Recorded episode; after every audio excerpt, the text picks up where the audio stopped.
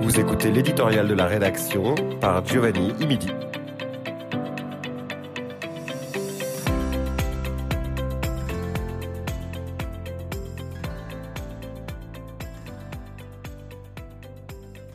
minoritaire et accueillante.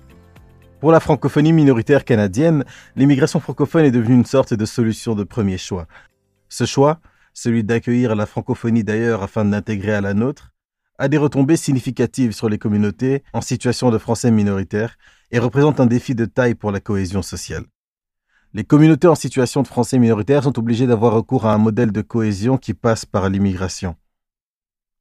Celle-ci enrichit la francophonie de sa diversité culturelle, mais également linguistique, à travers les subtilités et expressions familières propres aux régions de provenance des personnes qui immigrent.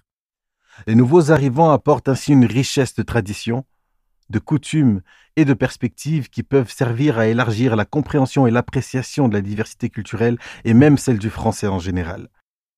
Avant même d'en arriver aux facteurs culturels et socio-économiques de l'immigration francophone, Peut-être est-ce l'infériorité numérique des francophones qui rend l'idée de faire partie de cette communauté si affable.